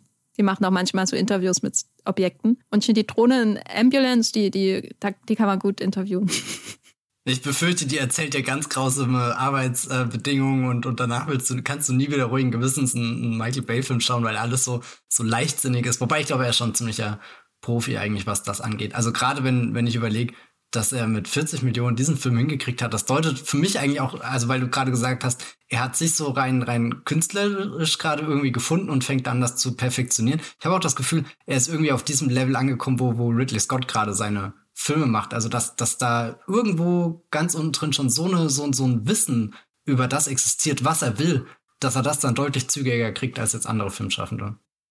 Gut, den Vergleich ähm, übergehe ich mal, aber okay. weil du gesagt hast, Gefahr, ähm, es gibt in diesem Film eines, eine Einstellung, die mich irgendwie getroffen hat. Äh, ich weiß nicht, ich hatte für eine Sekunde wirklich wahnsinnige Angst um den Kameramann. Und zwar ist das eine, wo sich ein Auto überschlägt und auf die Kamera zukommt. Und warum hatte ich solche Angst? Weil es gibt ein relativ berühmtes Video von einem Unfall an der Rennstrecke von Monza, ich glaube 1961. Da ist Wolfgang von Trips, ein äh, damals vorne liegender Ferrari, weiß ich gar nicht, Fahrer.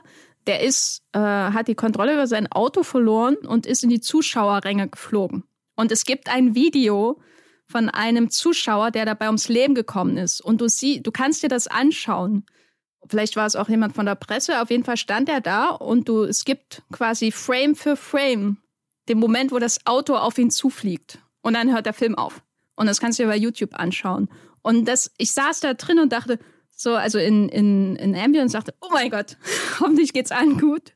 Weil das mir solche Flashbacks zu diesem Video äh, gegeben hat. Und damit äh, fördere ich jetzt nicht unsere Konversation über Ambulance, aber vielleicht kann man das zum Anlass nehmen, um vielleicht mal über die Stunts oder seine Inszenierung der Stunts und Explosionen zu reden, weil das ist ja auch wirklich ein, man muss heute schon fast sagen, Alleinstellungsmerkmal, was so die Arbeit in Hollywood angeht, wie nah er da dran ist und wie viel Wert er darauf legt. Nah meine ich jetzt auch die Kamera. Also das ist ja auch einfach nur ein Film, wo man immer und immer wieder diese, diese Meisterleistung der Standarbeit im Grunde sieht. Weißt du, also es gibt ja auch später dann die Szene, wo sie in dem Flussbett von LA ähm, langfahren und man sieht, da ist im Grunde ein Stuntman und nicht ähm, Jack Gyllenhaal, der da den Hubschrauber aus dem Fenster der, der Ambulance aus beschießt. Und da geht es ja auch um dieses Show-off-Element. Ne? Guck mal, was ich hier mache. Könnt ihr das glauben? Weiß nicht, was ich damit sagen will, aber das ist für mich ein ganz wichtiges Element, so was den Spaß an diesem Film angeht. Das kann ich komplett nachvollziehen. Dieses Flussbettbild, da haben sich bei mir auch alle Nackenhaare aufgestellt. Das, das war ein purer Gänsehaut-Moment. Da die, diese Fahrzeuge in Bewegung, der Mensch, der sie irgendwie raushält, das Wasser, das an der Seite irgendwie hochspritzt, wenn die äh, Reifen durchkommen, die Helikopter und dann sowieso halt dieses ikonische Flussbett. Also es, das fühlte sich dann auch an, als äh, sagt Michael Bay, naja, kommt Leute, ich drehe hier keinen LA-Film, ohne nicht hier diesen berühmtesten Graben der Filmgeschichte einmal mitzunehmen, in dem schon, weiß nicht, hier Action-Blockbuster wie, äh, ja, keine Ahnung, Terminator und äh, hat nicht sogar Captain Marvel so eine Szene? Ich, ich dachte immer, dass Kevin Feige doch so gesagt hat, äh, Captain Marvel ist hier der, der Terminator 2 unter den Marvel-Filmen und ich glaube, das war eher so in Bezug auf irgendeine so Action-Szene gedacht, aber. Ja, es ist wie mit ähm, hier Winter Soldiers, der Paranoia-Thriller der 70er Jahre. Da musste ich aber auch dran denken. Das hat mich so an diese Robert Redford-Filme erinnert. Und es spielt ja dann auch sogar Robert Redford mit, dabei dann. Mann, das ist schon genial gewesen von den Russos, ne? Aber wir sind ja im Flussbett. Ja. Nee, äh, was ich zu diesen, dieser, dieser Unmittelbarkeit, glaube ich, die du erwähnt hast, mit du hast das Gefühl, das Auto fliegt dir jetzt direkt entgegen. Ich kann mich daran erinnern, dass ich damals irgendwann mal über ein Instagram-Video von ihm geblockt habe, wo er eben von den Dreharbeiten was direkt mitgefilmt hat, wo du siehst, wie der äh, Krankenwagen durchbrettert, ein Auto wegrammt und das Ding kommt halt wirklich so Zentimeter vor der Kamera zum Stehen und du siehst sogar noch, glaube ich, wie die Kameramenschen oder Crewmenschen so einen Schritt ne, zurück springen. Und ich dachte damals auch, dass das ist doch einfach nur ein, ein Zeugnis dafür, wie krass er diese Stunts plant. Und dann wurde das Video irgendwo geteilt und dann habe ich gelesen, wie so halt so Stunt-Leute geschrieben haben, naja, das ist schon maximal unverantwortlich. Und dann, gut, bin ich jetzt, stecke ich da nicht tief genug drin, um das wirklich zu beurteilen. Deswegen hoffe ich, dass an Michael Bayset alles äh, geregelt abläuft. Aber rein von dem Ergebnis, wie das im Kino zu sehen ist, glaube ich, merkst du, dass, dass, dass die, die meisten Stunts da wirklich echt sind und, und eben diese, diese Unmittelbarkeit dadurch entsteht, dass das eben nicht wie bei einem Marvel-Film irgendwas rein theoretisch durch irgendeinen Greenscreen-Raum fliegt und ja, ich weiß nicht, so, so, so eine Teilnahmslosigkeit mit sich hat. In, in, in Ambulance gibt's nichts, was irgendwo teilnahmslos ist, sondern dir schon, schon ein ganz starkes Gefühl dafür gibt, dass die Bewegung gerade wirklich vor der Kamera stattfindet. Ja, man muss ja auch mal sagen, dass äh, wenn man so Blockbuster gewohnter Zuschauer ist, dass es wirklich ungewohnt ist, wie scharf und echt die Stadtwelten da im Hintergrund immer aussehen. Sicher kam da auch irgendwie CGI irgendwie mal zum Einsatz. Ich meine, irgendwie müssen ja auch, weiß nicht, irgendwelche Drähte nachträglich entfernt werden, alles und so. Aber wenn man heutzutage Blockbuster schaut, dann wie du ja auch sagst, dann hat man halt meistens diesen Greenscreen-Effekt, wo vielleicht ähm, aufwendige Stunts irgendwie durchgeführt werden, aber vor riesigen blauen Wänden, wenn man dann äh, äh, die, die Behind-the-Scenes-Features anschaut. Und manchmal erkennt man ja auch, dass es dann Computereffekte sind. Es wirkt alles ein bisschen matschig. Aber wenn man Ambulance anschaut, also die digitale Schärfe von den Häusern und den Autos und den Explosionen und also das hatte, hat mich gerade am Anfang, bis ich mich so ein bisschen an den Look gewöhnt habe, auch sehr stark an so dokumentarische Elemente irgendwie erinnert. Es wirkt halt sehr echt. Was seltsam ist bei einem Film, der ja wirklich sich wenig Mühe gibt, um Sinn von Realismus herzustellen. Das hat mir sehr gut gefallen. Aber auch eben, wie gesagt, wie die Autos in der Werkstatt geglänzt haben. Ich bin mir nicht sicher, ob ich wirklich alle äh, Momente in diesem Film so ästhetisch 100% geil finde. Also manchmal hadere ich noch mit, mit dieser digitalen Ästhetik, die Michael Bay gerade hat. Manchmal gibt's aber auch Momente, wo ich einfach denke, okay, das war jetzt ziemlich flawless keine, keine Notizen und manchmal habe ich dann doch irgendwie so zwei, drei Einstellungen, aber wer diesen Podcast hört, weiß, dass es manche Bilder gibt, die mich einfach um den Verstand bringen, weil es irgendwo, keine Ahnung, zu viel weiß ist oder so, ich weiß es nicht. Aber ich nehme, was auch immer Michael Bay macht, gerade hundertmal lieber als zum Beispiel die letzten Fast and Furious Film, weil die betreiben ja auch sehr viel Aufwand, was Action-Szenen angeht, haben aber genau das, was Jenny gerade mit Magic, äh, glaube ich, umschrieben hat. Also ich saß in dem letzten Fast and Furious Film und dachte, dass ich müsste auch eigentlich am Boden liegen und heulen und staunen. Aber es, es, war einer der ja, lahmsten Kinobesuche. Und das war sogar damals noch einer so, so ein, so ein Kinobesuch, wo ich reingegangen bin und dachte, yay, endlich wieder Kino. Und dann kriegen wir gleich diesen, diesen Fast and Furious Film geschenkt, auf den wir so lange gewartet haben, der jetzt auch von äh, Justin Lin wiederkommt, der, der, der das alles kann. Aber da, da war ich wirklich überrascht und habe, keine Ahnung, da aus ganz vielen Gründen drüber nachgedacht, warum, warum diese Reihe jetzt für mich schon, schon lange gepiekt sein könnte und warum mich das nicht mehr mitnimmt. Aber ich glaube, diese, dieses Gefühl, nichts mehr von der Action wirklich zu erfahren und, und nur noch anzugucken mit, okay, was für eine Idee hatten sie, wie sie es rein theoretisch übertreffen können, aber im Endeffekt sitzt du drin und wünschst dir einfach wieder ein, ein Basic-Straßenrennen mit Dom Toretto und keine Ahnung wem. Ich glaube, das, das, das wäre auch ein cooler Twist für den letzten Fast and Furious Film, wenn, wenn der einfach nur so, so, wenn der sich eher so anfühlt wie der, Achtung, und da kann man den äh, mal erwähnen, den unterschätzten Need von Speed-Film äh, mit äh, Aaron Paul hier. Den mochte ich damals im Kino gar nicht, aber den gucke ich jetzt tatsächlich immer mal wieder, wenn er irgendwo zu streamen ist, weil der halt, weil der hat diese handfeste Action. Also jetzt nicht unbedingt dieses, dieses Fetischisierung von, oh, guck mal, handgemachte Action, sondern einfach nur, der ist wuchtig. Das, das spüre ich, wenn die Autos da über den Asphalt brettern und das ist halt schon ein ziemlich geiles Gefühl. Nein, dann guckst du lieber nochmal Fast Six, äh, weil der ist für mich Peak Performance in der Fast-Reihe. Schon allein wegen der Panzerfahrt über den Highway. Jetzt haben wir sehr viel darüber gesprochen, was da alles irgendwie durcheinander fliegt und aufeinander fliegt und, und so diese vielleicht auch visuelle Zerfaserung, die auf wundersame Weise trotzdem ein Gesamtbild ergibt. Vielleicht ein Gesamtgefühl eher als ein Gesamtbild. Aber vielleicht können wir mal über einen Milzriss reden. ähm, weil ich, ich fände es schwer, mich an Einzelmomente dieses Films zu erinnern. Ich habe ihn gestern gesehen. Ich bin noch halb im Taumel wegen SS Rajamoulis äh, RRR, den ich einen Tag vorher gesehen habe und dann den Bay danach. Das ist die überhaupt die beiden nebeneinander. Das ist so interessant, wie zwei Menschen ein ähnliches Gefühl bei mir bewirken mit völlig unterschiedlichen Mitteln und Längen, Filmlängen vor allem. Aber woran ich mich bis ans Ende aller Tage erinnern werde, ist diese famose Operationssequenz, wo ich glaube auch die vulgäre Ader von Michael Bay sowas von Blut spritzt, bis, es, bis nichts mehr übrig ist. Weil ich meine, die, allein die Grundidee, dass man jemanden in einem fahrenden Krankenwagen operiert, per Handy oder was auch immer, Bildschirm verbunden mit Spezialisten, die einem dabei helfen und dann ist es ja nicht so, dass es sich bei den Operationsszenen zurückhält. Er filmt die Operationsszenen nicht, um uns zu sagen, wie die Operation verläuft. Er zeigt zum Beispiel nie eine Einstellung, wie der zugenäht wird oder so, was eigentlich äh, aus vielen Jahren Emergency Room äh, auf jeden Fall zu dem Genre gehört. Sondern er filmt nur das, was er geil findet. Und das sind Hände in Oberkörpern, Milz, die, die rausgelöst wird aus dem Körper, Milz, die reißt, Milz, die Leute mit Blut bespritzt.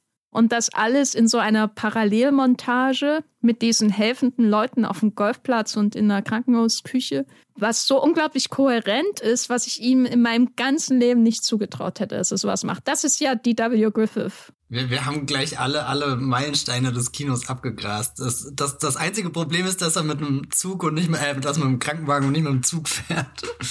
Also sag mal was dazu, weil das ist wirklich, glaube ich, ähm, irgendwann wird man sagen, was sind die besten Sequenzen der Geschichte von Michael Bays Filmografie und da ist die Operationssequenz ganz sicher dabei. Ja, definitiv. Also ich glaube, wichtig ist es dafür zu wissen, dass der, der Film sich so in verschiedenen Eskalationsstufen, glaube ich, aufbaut. Also du hast am Anfang noch diesen Basic Banküberfall und dann geht das ja weiter. Gut, sie klauen den Krankenwagen, dann lernen sie diesen Krankenwagen als perfektes Fluchtfahrzeug kennen, weil er hat ja Blaulichter und kann da perfekt durch alles durchrasen. Dann stellt sich raus, okay, ja gut, da ist noch eine Sanitäterin und dieser Polizist und so. Also du kriegst immer mehr Elemente dazu, die diese Verfolgungsjagd ja auch über dieses, naja gut, sie werden verfolgt und also es ist nicht wie Fluchtpunkt San Francisco, der ist da deutlich geradliniger mit dem, dem Level, glaube ich, was er dir an, an Fluchtbewegungen gibt, was jetzt auch nicht schlechter ist oder so.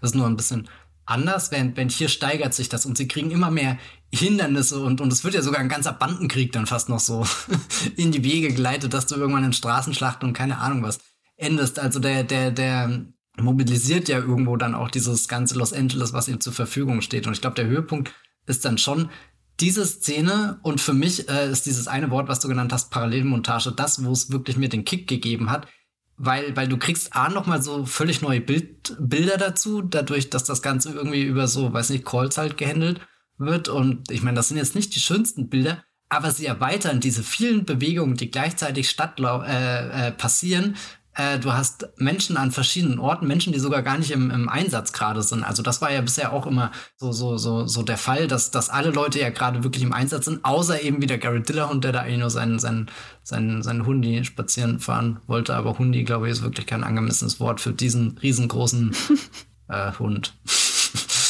Also, äh, und, und dann werden diese, diese Ärzte da, da reaktiviert und, und irgendwo arbeitet er da auch auf so eine, Ebene mit den Figuren, wo ich, wo, wo deren Beziehungen mir auf einmal ganz wichtig waren. Also das fand ich schon überraschend. Das ist irgendwie so, so Isa Gonzalez, die ja die, die Sanitäterin spielt. Sie will den Arzt ja nicht anrufen, weil sie da auch mit dem so eine Geschichte hat und eigentlich nicht unbedingt auf, um, auf Speaking Terms sind. Und dann ist aber diese, diese krasse Situation in ihrem Leben, dieser Notfall. Und dieser Notfall setzt sie irgendwie darüber hinweg, dass Menschen zusammenkommen und, und sich gegenseitig helfen. Und, und das ist eigentlich so was unfassbar Schönes, illustriert von dieser vulgären, keine Ahnung, Bildsprache, die Michael Bay dann mit all seinen Blutspritzern an den Tag legt, eingebettet in einer Verfolgungsjagd, wo du nicht äh, anhalten kannst, nicht ruhig fahren kannst, aber eigentlich ja gerade eine Operation machst, die absolute Ruhe und Konzentration erfordert. Also viele Dinge, die da ineinander übergehen, viele Dinge, die eigentlich so, so widerspenstig sich anfeinden müssten, dass, dass gar nichts mehr funktioniert.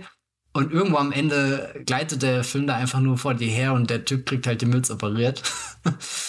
das ist, das ist schon wirklich ein absolut erstaunlicher Moment. Und ich glaube, also wirklich das, was mir den Kick gibt, ist dieser Moment, wo, wo, wo echt diese, diese Parallelmontage einsetzt und du merkst, da, da sind gerade doch irgendwie so größere Kräfte zusammen und es steht auch äh, automatisch mehr auf dem Spiel, weil du hast die Leute, die den Wagen fahren müssen, du hast die Sanitäterin, die operieren muss, du hast die Ärzte, die beraten müssen, also so viele Dinge, die eigentlich schiefgehen können. Und trotzdem rast dieser Film weiter und denkt nicht mal eine Sekunde dran, auf die Bremse zu setzen. Und das ist schon, schon absolut beeindruckend. Ja, ich glaube, es hilft wirklich, dass er ein gutes Drehbuch hat. Ja, also das ist auch das, was Six Underground das, das Genick bricht. Also so schlimm ist er nicht, auf keinen Fall, aber was ihn halt nicht unbedingt zu so einem, so einem großen Spaß macht, ihn wieder und wieder zu schauen. Bei, bei Six Underground habe ich das Gefühl, läuft, läuft diese Dynamik zwischen, was kann das Team, was sind dem seine, seine Spezialfähigkeiten, was gibt gerade das Setting her, wer sind die Bösewichte und so, da, das funktioniert schon am besten bei diesem, diesem Hochhaus-Ding. Und ich glaube, die, die Szene, die da am ehesten drankommt, ist, wenn der, der Parcours-Dude ist das, glaube ich, in den Pool springt und dann sind oben drüber die Wachen, die stehen da und er, ihm geht die Luft aus und dann schießt der Scharfschütze durch das, durch die, die Glaswand von dem Pool durch, ein Loch quasi, damit der Typ unter Wasser atmen kann. Also das ist so das, was am ehesten rankommt an diese, diese Krankenhausszene, wo so, so alle verschiedenen Elemente, die sie gerade in Bewegung finden, können so im Einklang sich drehen. Also so wie Matthew McConaughey, der in Interstellar dieses Docking-Manöver versucht. Und du hast da zwei Objekte im Weltall, die eigentlich gleich kollidieren müssten und eine Explosion und alle sind tot. Aber Matthew McConaughey ist so, so ruhig in diesem, diesem absolut rasenden Augenblick, dass er das perfekt abstimmt mit dieser anderen Kreisbewegung und dann Docking. Zack, Kino. Äh, Kino, ja, gibt es noch eine andere Sequenz, über die du sprechen möchtest, die dich beeindruckt hat? Wo du denkst, das wird mich für alle Tage bis ans Ende der Welt verfolgen? Ich weiß nicht, ob das wirklich eine Sequenz ist, aber ich war unglaublich gerührt von dem Isa Gonzales Bogen, den sie da am Anfang hat, wo sie das kleine Kind aus diesem Autowrack rettet und da ja, weiß nicht, du denkst gerade, das Kind ist in den besten Händen und kurze Zeit später wird Isa Gonzales als sehr kühl porträtiert ähm, mit, naja gut, das ist halt mein Job, den mache ich. Ich bin quasi eine Professional im Gegensatz zu diesen ganzen anderen Bankräubern, die ihr gleich. Ja, sie ist die einzige wirklich. Also die anderen sind so unfähig. Ja, und auch Jack Gyllenhaal und so rastet ja später kom komplett aus und dann hat sie aber am Ende noch. John, John Ford würde sich im Grabe drehen. Oder Howard Talks, um Gottes Willen, würde sich im Grabe drehen, wenn er das sehen müsste. Ja, also da, da, weiß nicht, ist die, die Isa Gonzalez, also so Garrett Dillahunt ist so irgendwie der Scene-Stealer für mich. Isa Gonzalez ist die Figur, wo ich emotional am meisten mitgehe, auch weil sie dann diesen unglaublich pathetischen Moment hat, aber es hat eigentlich die, die gleichen, gleichen Trigger ausgelöst wie, wie das Ende, wenn bei Armageddon die, die Überlebenden zurück auf die Erde kommen und über dieses Rollfeld laufen. Also das ist auch so, so eine absolute Peak Michael Bay-Szene für mich. Nee, und was ich dann noch mochte, wo ich dachte, jetzt, jetzt schießt er sich wirklich hoch in den, äh, weiß nicht, Olymp der ganz großen Filmemacher, ist, wo, wo du eigentlich auch schon alles erlebt hast. Also diese Operation mit der Milz ist schon gewesen, du hattest Helikopter, du hattest Drohnenflüge, du hattest, keine Ahnung, verrückte Crashs. Und dann setzt er irgendwann dieses äh, California-Lied ein.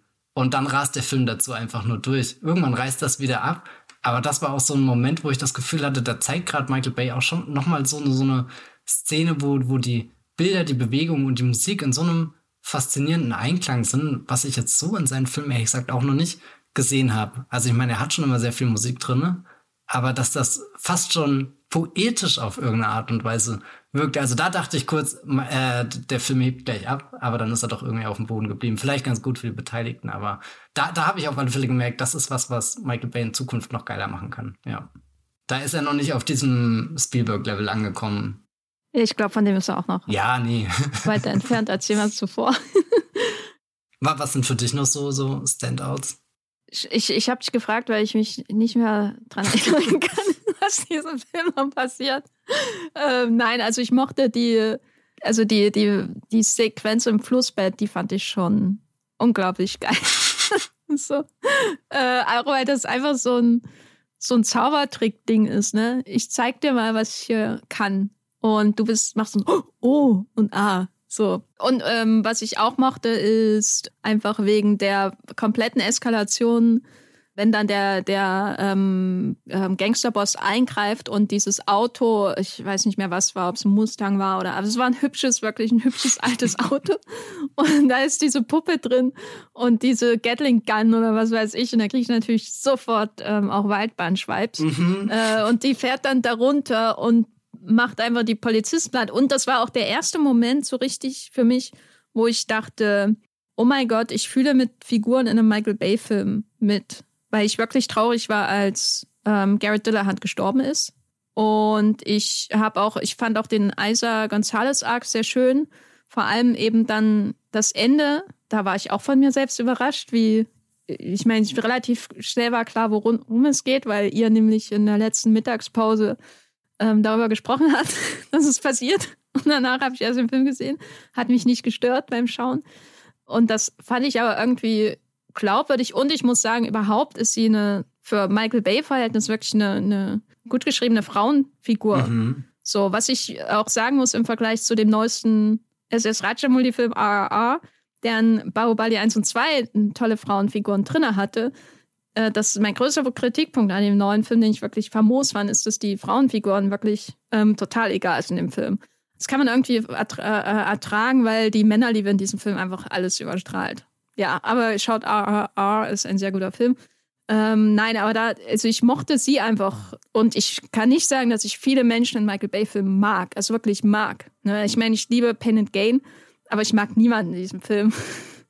Und ich, ich, ich schaue immer und immer wieder 13 Hours Secret Soldiers of Benghazi.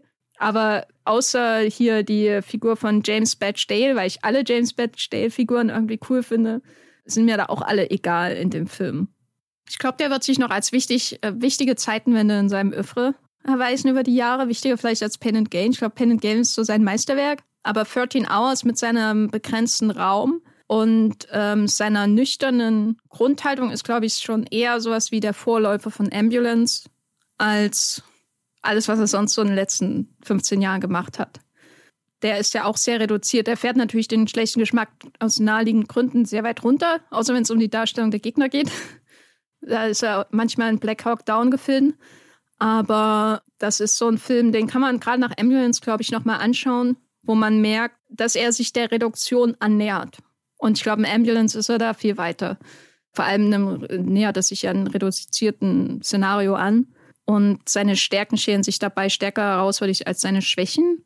Und in Ambulance ist das wirklich sehr gut, das äh, Endergebnis. Und das ist auch mein Fazit zur Ambulance von Michael Bay. Ein Film, den ich wirklich.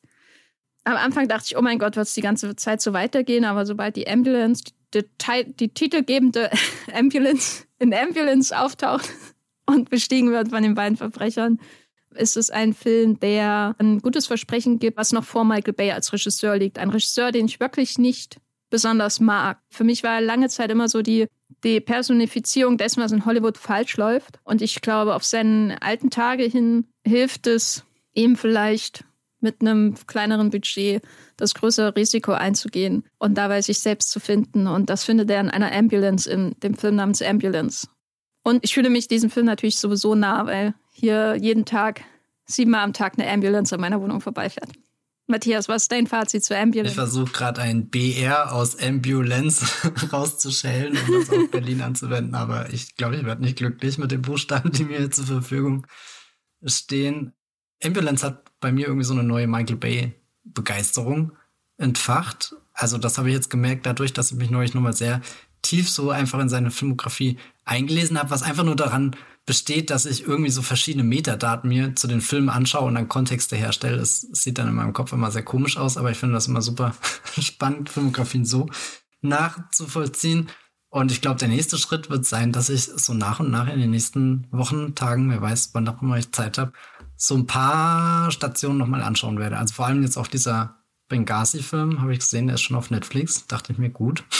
Ich weiß nicht, ob ich die Transformers-Filme alle schaffe und eigentlich die Insel. Ich glaube, da habe ich auch schon im äh, Six Underground Podcast drüber geredet, dass ich den unbedingt mal wieder schauen muss. Habe ich seitdem nicht geschafft. Boah, drei Jahre, das ist echt peinlich. Aber ich frage mich nur, ob ich wieder drauf reinfalle und auch die ersten zwei Bad Boys Filme schaue. Weil bei denen merke ich immer, da denke ich mit so einer gewissen Distanz drüber nach und denke mir, boah, eigentlich können mir die super gut gefallen und dann schaue ich sie und dann gefallen sie mir doch nicht. Also Fazit, Ambulance besser als Bad Boys. Punkt. Das auf alle Fälle. Also ich würde sagen, top, top. Oh Gott, nee, ich weiß gar nicht, was, was aktuell mein Lieblings-Michael Bay-Film ist. Top Chef Bay? Na, schon so in den Top 3 oder 4 oder so. Also da würde ich gerade so Sachen wie schon Pain and Gain, Die Insel und Transformers reinstecken. Ich würde sagen Pain and Gain, Armageddon, Ambulance. Die Insel.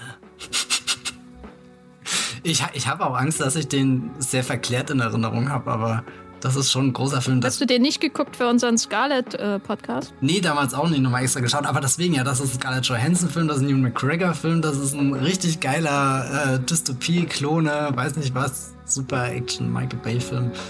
Ich glaube, wenn ich den das nächste Mal schaue, werde ich den sehr lieben. Hoffe ich. Wenn nicht, wird es ganz schlimm. Okay, Korrektur. Zweites Fazit, Ambulance richtig geil.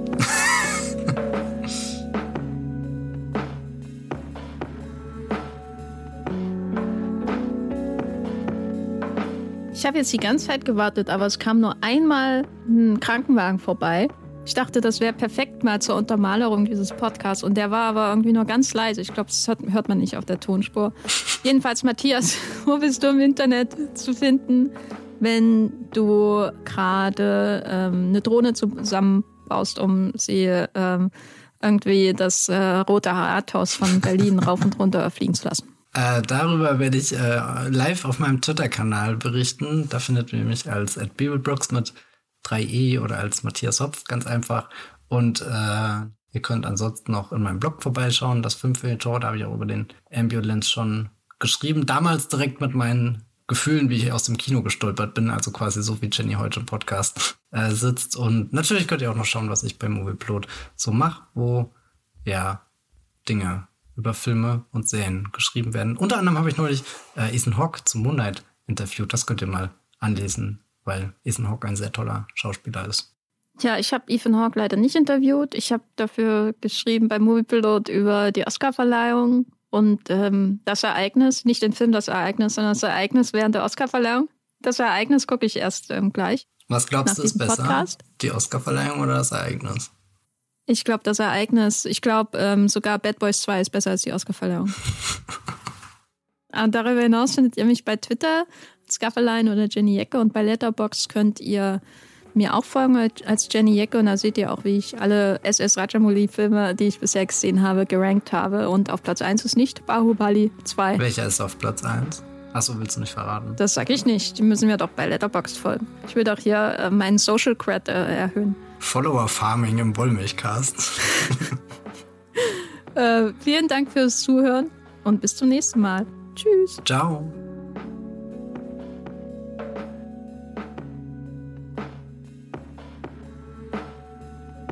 Der Wollmilchcast wird produziert von Jenny Jecke und Matthias Hopf. Unser Intro und Outro stammt aus dem Song Slam Canto von Kai Engel. Ihr könnt unseren Podcast bei allen gängigen Apps abonnieren und wir freuen uns über Kommentare und Bewertungen auf iTunes.